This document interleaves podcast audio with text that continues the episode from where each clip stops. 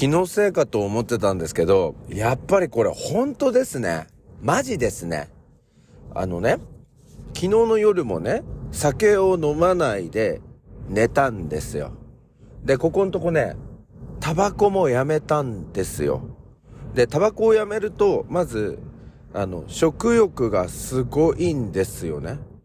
で、昨日夕飯、本当はあんまり食べちゃダメなんだが、えー、お茶碗2杯、えー、食べてしまったんですけど、美味しくて。あのね、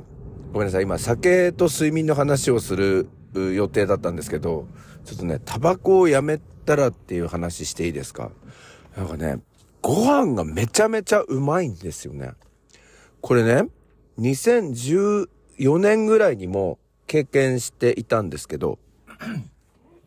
その頃ゴゴルフにハマってて。で、近所にマサルっていう幼馴染がいるんですけど、この頃もう全然ゴルフ行ってませんけどね。昔はね、二人っきりで、あの、行っちゃったんですよね。夏とか。めちゃめちゃやってましたね。雨の中とかでもね。バカみたいにやってたんですけど。その、マサルの奥さんが看護師さんなんですけれども、えー、看護師さんだったんですけれども、その奥さんが言ってたらしいんですよね。タバコをやめると、なんかその味覚みたいなものが敏感になって、えー、食事が美味しく感じられるようになるって。で、あのことをね、今思い出しましたね。いや、ご飯が、ご飯が、進む進むじゃなくて、えー、うまいんですよ。えー、で、まあ、それで昨日2杯食べてしまったんですけど、うん、酒の話ですけど、昨日ね、昨日も飲まなかったんですよ。そうするとね、やっぱりね、ぐっすり眠れるんですよね。これ何なんでしょうね。なんか今までは酒を飲まないと眠れないみたいな方程式を作ってたんですよ。あの、実際まあ言葉に寝酒っていうものがあると思うんですけれども、まあ酒を飲まないと眠れないみたいな人が寝酒を飲むみたいなね、えー、ことがあると思うんですけど、なんか飲まない方が眠れる。昨日ね、ご飯食べた後、ニュースウォッチ9、えー、ちょこっと見まして、で、うとうとってしてしまったんですよね。で、えー、なんかあの、ラグビーの特集みたいなやつが、ちょっと、長い尺でやっていて、まあ、ラグビー勝ったの分かったから大丈夫大丈夫っていうことで、その後ね、民放の、どこだろうな、なんかあの、ダウンタウンの松本さんとかが出てて、なんかグリーンランド？すいません。グリーンランドに、なんか取材に行って、なんかそこで生活をして、えー、向こうで、えー、食べ物を見つけてカレーを作るみたいな、えー、番組やってて、いやー、面白かったんですよね。あの、グリーンランドの上空は、あの、ゼレンスキー大統領が、えー、ウクライナのねゼレンスキー大統領が日本に来て、帰り、その東回りで帰った時にグリーンランドの上空とかを飛んで帰ってったんですよね。今、ロシア上空が飛べないので。で、その時から気になっていて。すいません。で、この頃からですね、なんかあの、グリーンランドがすごい気になるようになりまして。んで、なんかこの頃ね、えっ、ー、と、日本航空とか ANA も、あの、ヨーロッパ便、東回りになっていて、グリーンランド上空を飛ぶみたいなことになってて、まあ自分の脳内にグリーンランドっていう言葉が、あの、結構浮上するようになって、それから、えー、ダイニングのところにあります地球儀、そこでこうグリーンランドっていうのを見るんですけど、もう北極まで、あともう少しっていう国で、まあこういうところにどんな人が暮らしているのでしょうかどんな生活をしているのでしょうかっていうのがすごく気になっていてでまあ昨日それの特集をやっていてまあ見た感じまあすごい神秘的ですよね。写真家の方の、えー、旅だったんですけどすごい神秘的な写真がたくさん、えー、撮れていましたけどまあちょっと住みたいとは思わないなって感じでしたね。あと観光で頑張っていったとしても、まあ多分、一日経たないうちに、帰りたいとかって多分私始まるんじゃねえかなみたいな。まあそのくらいなんか寒そうな、えー、国でしたね。でね、あの、イヌイットっていう、あの、先住民の方々の地区をそれ訪れていたんですけど、その方々が住んでいるっていうのは、まあその空港を、国内線の空港を3つ乗り継いで北へ北へと向かったところに、そのイヌイットの先住民の人たちが、まあ40人ぐらいでしたかね。ちょっと数字忘れてしまったんですが、かなり少ない数の、え、人たちがその一つの集落で、まあ暮らしているっていう映像が出てきましてね。で、まあ、うん、そこは海の海岸らしいんですけど、でもなんか海が凍っていて雪に覆われていてっていう感じだから、あの、どこまでがその海岸というか陸地で、どこからが海なのかわからないみたいな、まあそんなところで、まあ冬を過ごしているっていう感じで、えー、気温もマイナス20度とかマイナス40度とかになって、えー、いるみたいなところだったんですけど、これ夏場はどうなのかなっていう、え夏はどうなのかなっていうのを、まあちょっと調べてみたいななんて思いましたね。はい。ということで始めていきたいと思います。今日も睡眠バッチリでございます。それでは始めてまいりましょう。朝の目覚めるラジオ。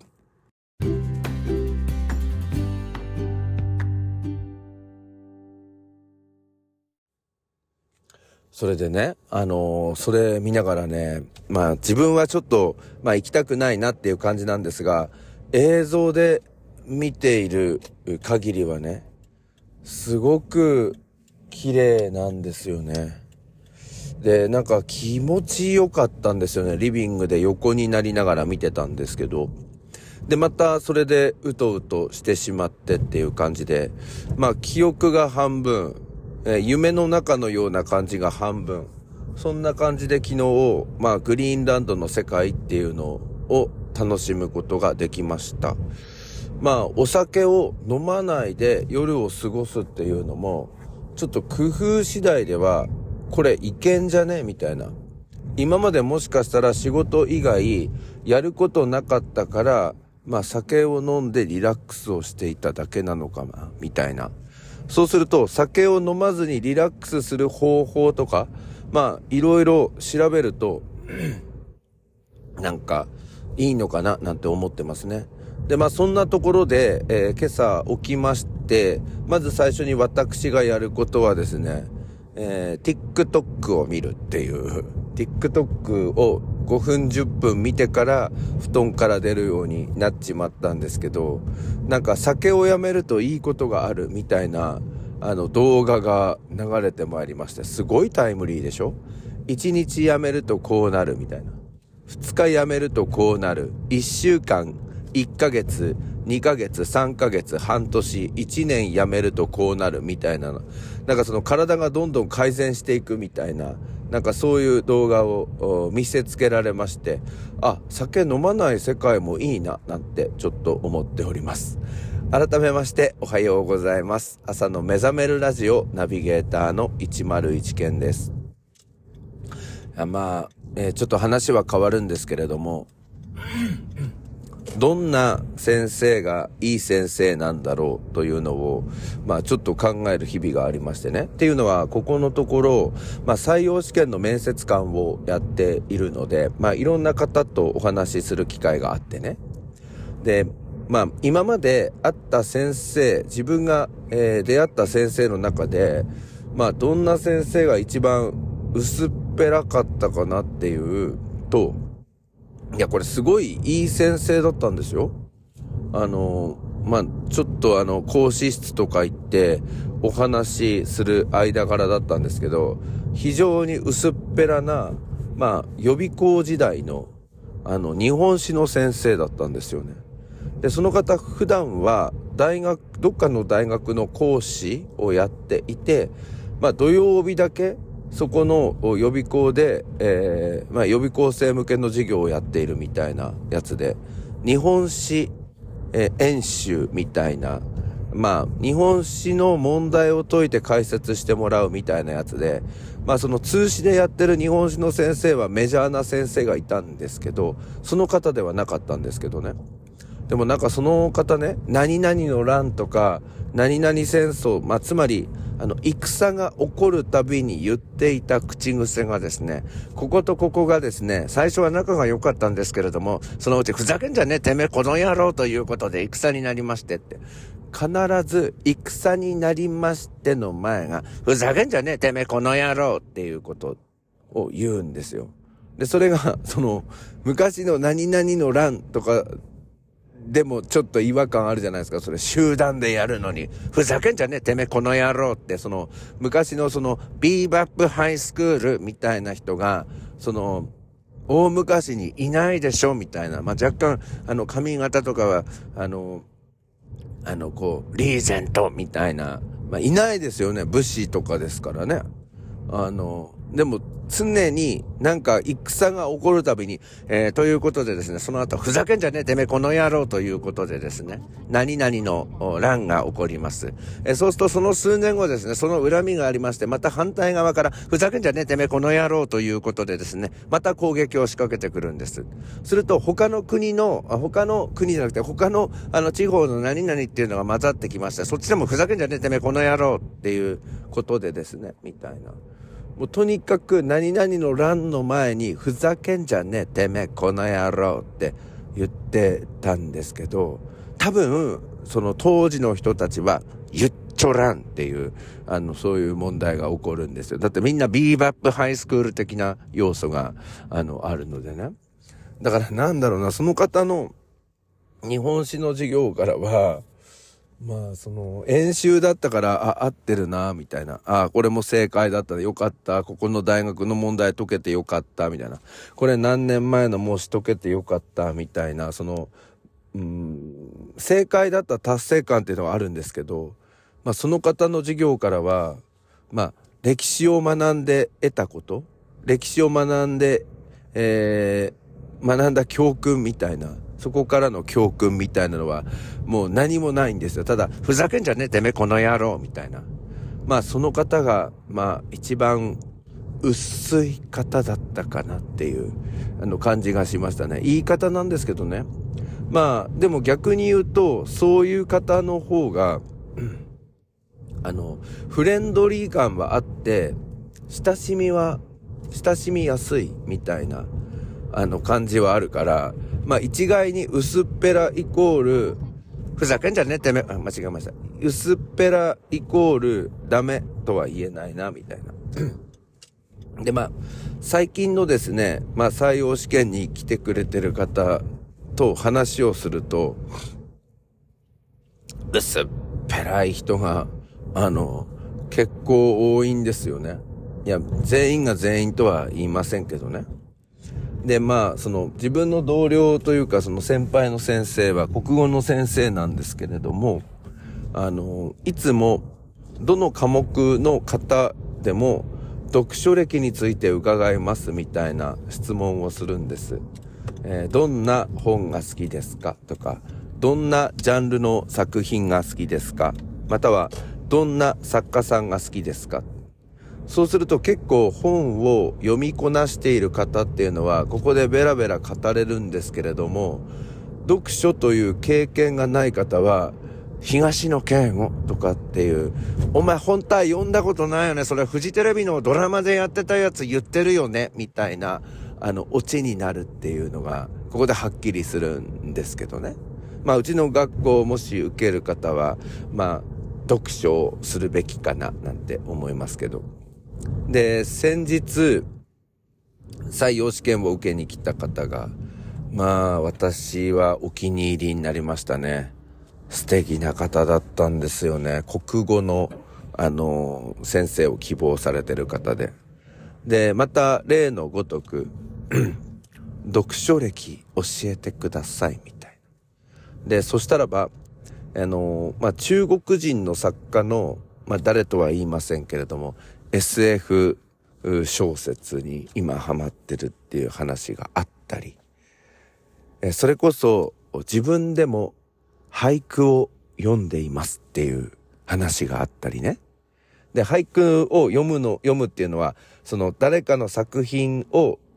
読む、リーディングすることも好きなんだけど、自分でライティング読む、書くという方も好きだっていうことで。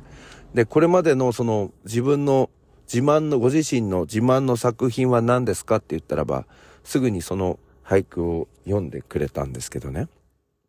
なんかこういう自分の、なんていうのかな、趣味とか関心と違う分野の方で、まあそこに夢中になっている人って自分好きなんですよ。で、その方の一番の、あの、